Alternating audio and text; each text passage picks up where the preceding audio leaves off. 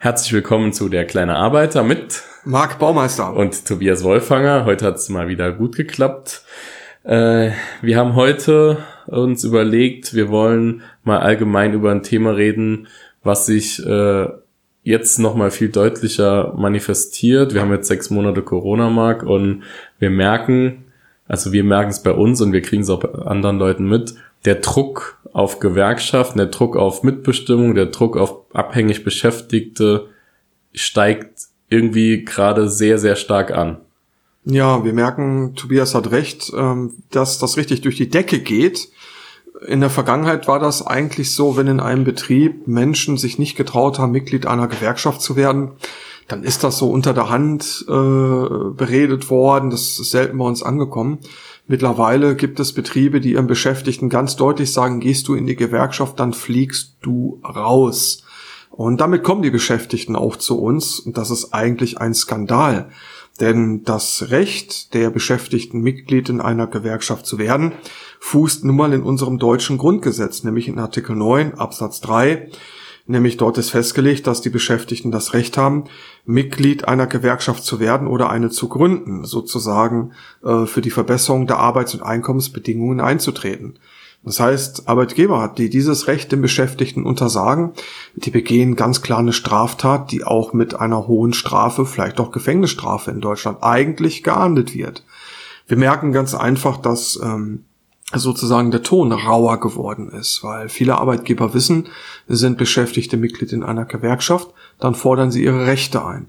Und diese ähm, Arbeitgeber, die das machen, sind natürlich selber beraten. Das heißt, da stecken oft Anwaltskanzleien hinten dran, die den Arbeitgebern raten, halte die Gewerkschaft aus dem Raus, verhinder jede Gründung von Betriebsräten, vorbei an allen Gesetzen, die es in Deutschland gibt und an gelebter Mitbestimmung, die wir gerade 100 Jahre feiern.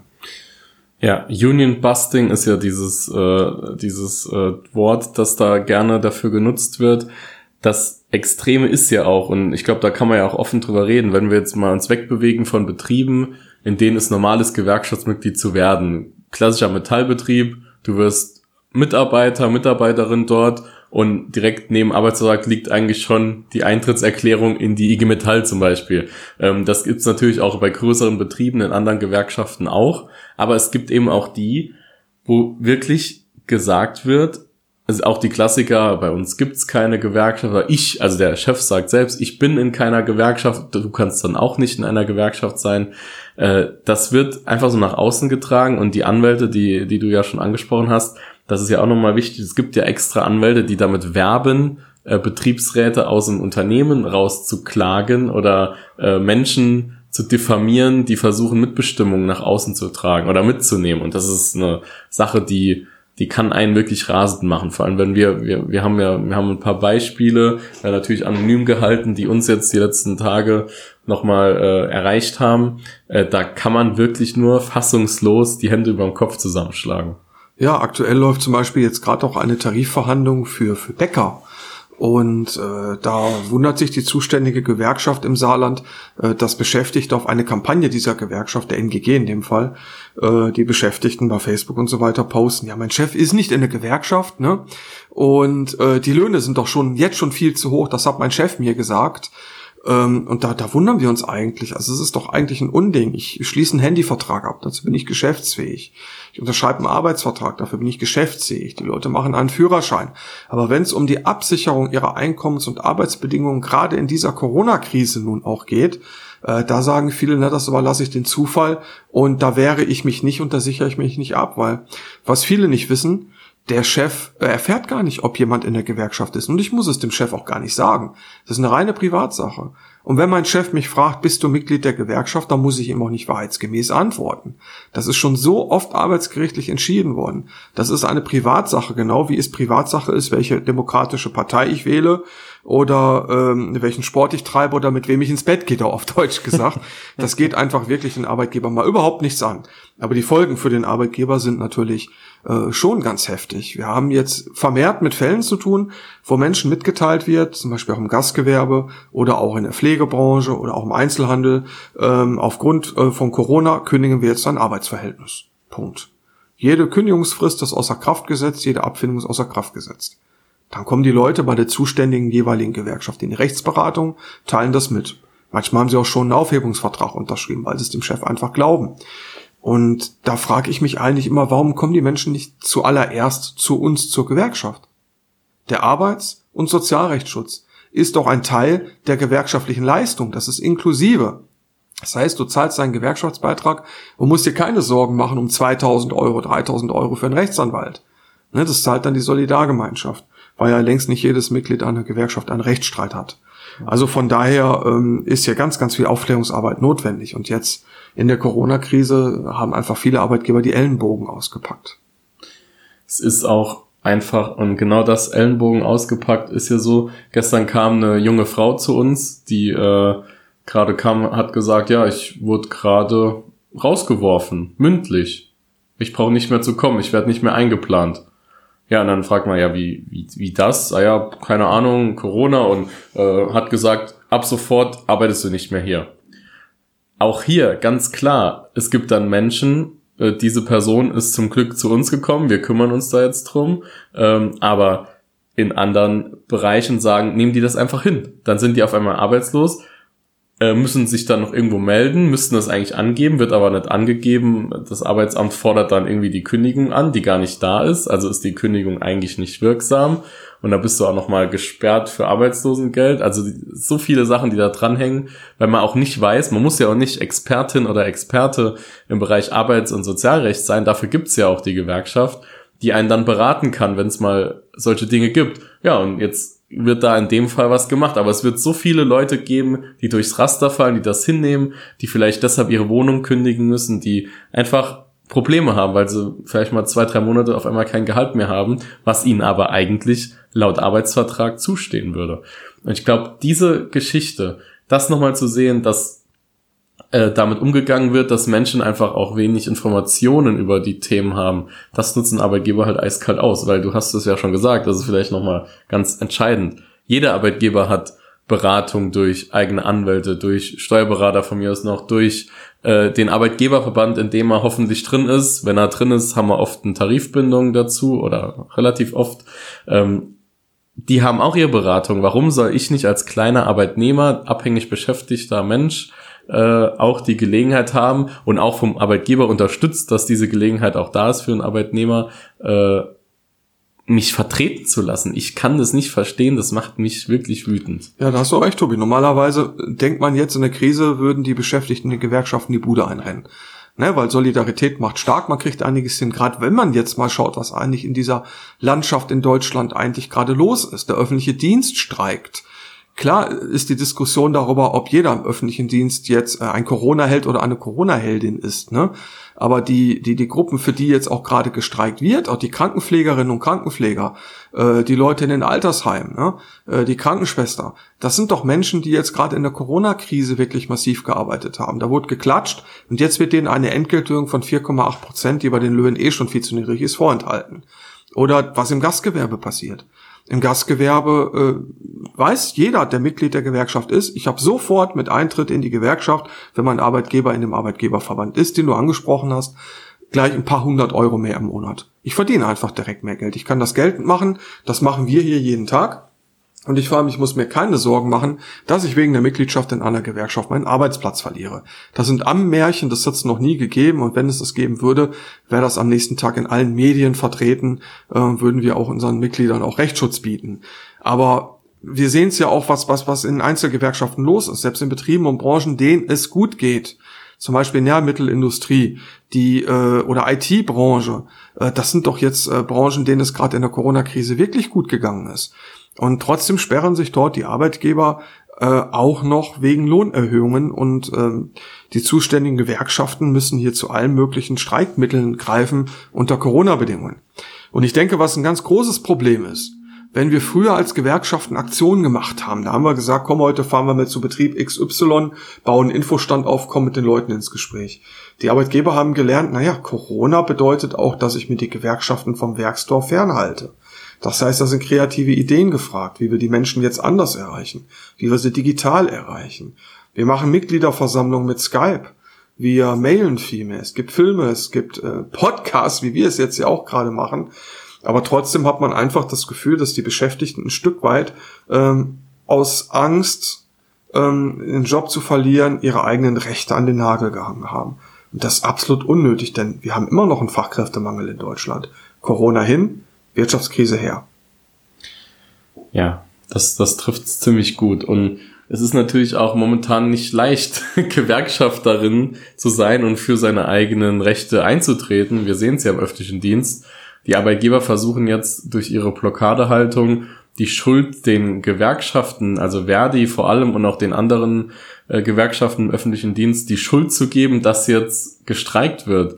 Aber es ist doch wohl ganz, ganz eindeutig klar, gestreikt wird nur, wenn der Arbeitgeber überhaupt nicht verhandlungsbereit ist. Diese angebotenen 0, noch was Prozent äh, ist ja kein Angebot. Das ist einfach kein Angebot. Das ist einfach ein schlechter Scherz. Und man muss sich angucken, geht mal sechs Monate, fünf, sechs Monate zurück, ähm, als wir uns, ich fand es ehrlich gesagt von Anfang an lächerlich, aber als man sich sonntags alle um 21 Uhr auf den Balkon stellen sollte und für die Leute, die die Corona-Krise managen, klatschen sollte. Also ganz ehrlich, wir haben damals schon gesagt, nicht nur klatschen, sondern was machen. Das war auch ein großer Slogan, zum Beispiel von Verdi damals schon. Und da ist auch nichts passiert. Große Ankündigungen. Und dann den Leuten, und das machen ja auch Leute, die in anderen Bereichen arbeiten, äh, dann den Leuten absprechen zu wollen, dass sie nicht äh, dafür streiken dürfen für ihr Gehalt. Die Runde ist halt jetzt nun mal. Ähm, und das ist auch völlig in Ordnung, für mehr Gehalt zu streiten, weil es gibt auch genügend Verwaltungen, auch in Ministerien, wir haben das auch schon mehrfach in unserem Podcast erwähnt, Leute, die sich äh, Tag und Nacht äh, die Zeit um die Ohren schlagen und versuchen, Projekte, Konzepte zu entwickeln, wie es der Wirtschaft besser geht und so weiter und so fort. Gesundheitsämter sind natürlich auch komplett überlastet, weil so jahrelang kaputt gespart wurden. Das sind alles Menschen, die auch, für die auch dieses Gehalt zählt.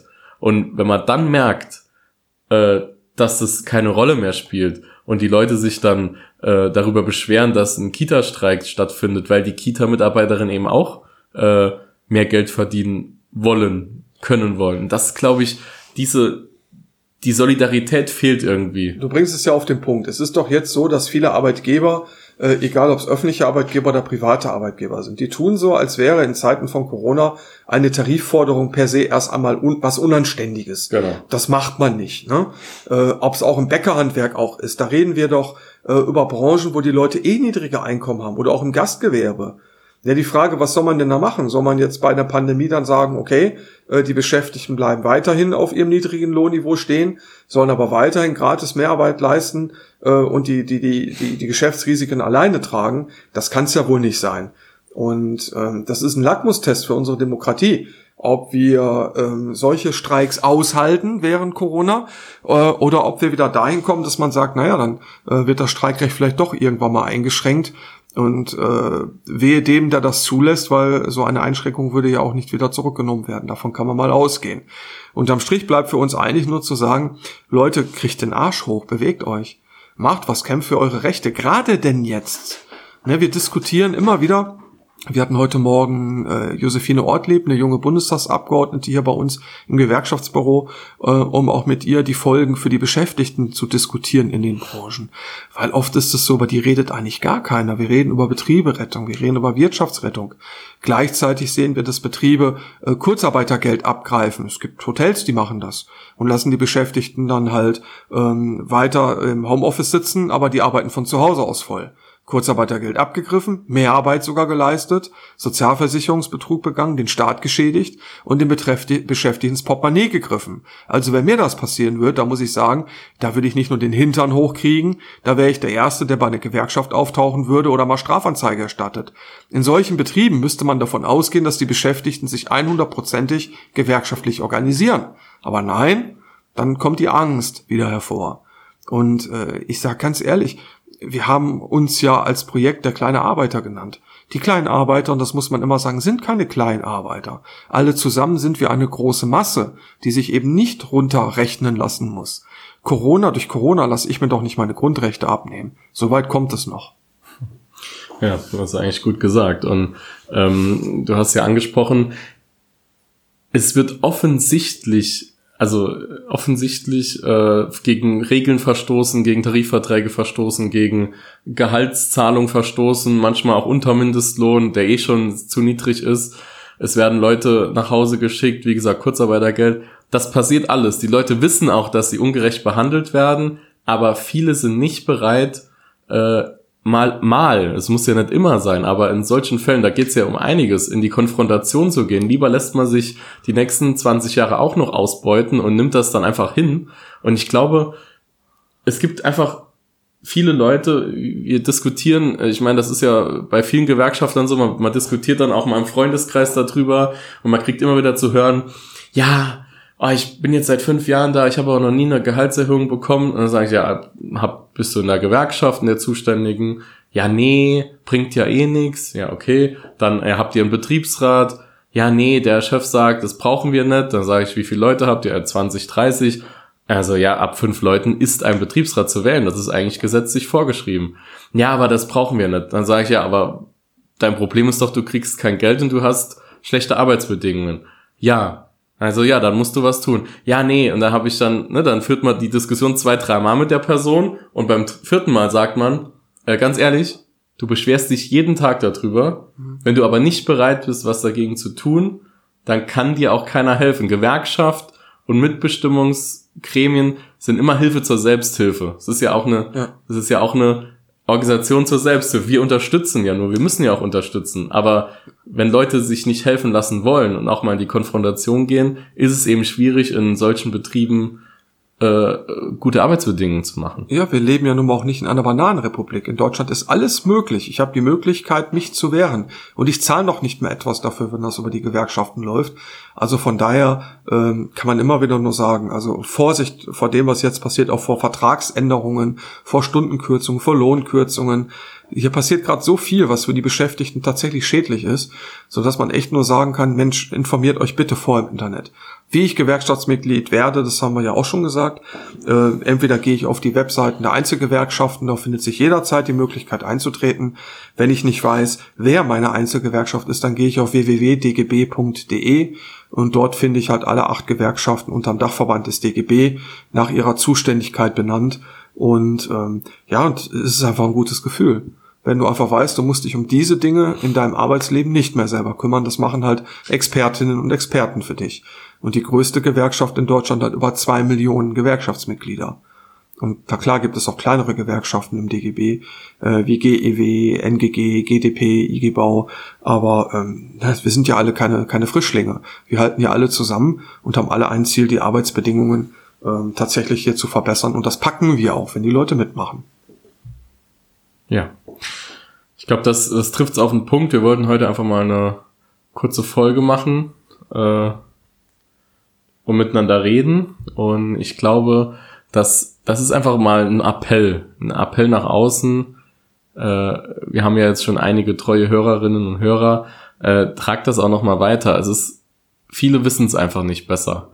Viele informieren sich nicht viel, aber auch leider viele, die es eigentlich besser wissen, nehmen es einfach so hin.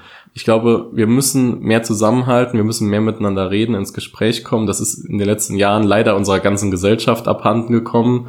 Äh, auch dadurch, dass sich alles bisschen äh, verschoben hat, wie Solidarität verstanden wird, leider nicht mehr von so vielen. Ähm, wir müssen einfach gemeinsam daran arbeiten, glaube ich, Marc. Wir müssen da weitermachen. Der kleine Arbeiter ist genau ein solches Projekt, um sowas zu tun. Und bitte teilt uns, teilt uns ein, euren Leuten, fragt mal Leute auch vor allem, vielleicht das ist auch noch eine Botschaft, ähm, Leute, die sich über sowas beschweren oder nachfragen haben, einfach mal sagen, hör dir das doch mal an, die 20 Minuten, dann weißt du mal grundsätzlich, was Sache ist und wie man was machen könnte. Weil ich glaube, die Idee ist da. Man muss nur äh, sich zusammentun und gemeinsam für ein Ziel kämpfen. Es ist ja auch so, dass viele Arbeitgeber uns auch hören. Und denen kann ich nur sagen, hey, reißt euch wirklich am Riemen. Wir wissen ganz genau, was, was viele von euch machen genauso viele auch richtig machen, äh, wo es keine Probleme gibt, aber die schwarzen Schafe, die uns auch gerne treu folgen, ähm, ja, wir haben euch erkannt. Passt auf euch auf. Äh, es wird ja bald wieder die Rubrik Arbeitsverträge des Grauens geben. Da haben wir ja schon wieder so viel Material, da könnten wir wieder eine ganze Folge vermachen. In dem Sinne einen schönen Nachmittag und bis zur nächsten Folge, die jetzt ganz schnell auf euch zurollt. Ja, oder einen schönen Morgen oder ein schönes Wochenende, wann immer ihr uns auch gerade hört.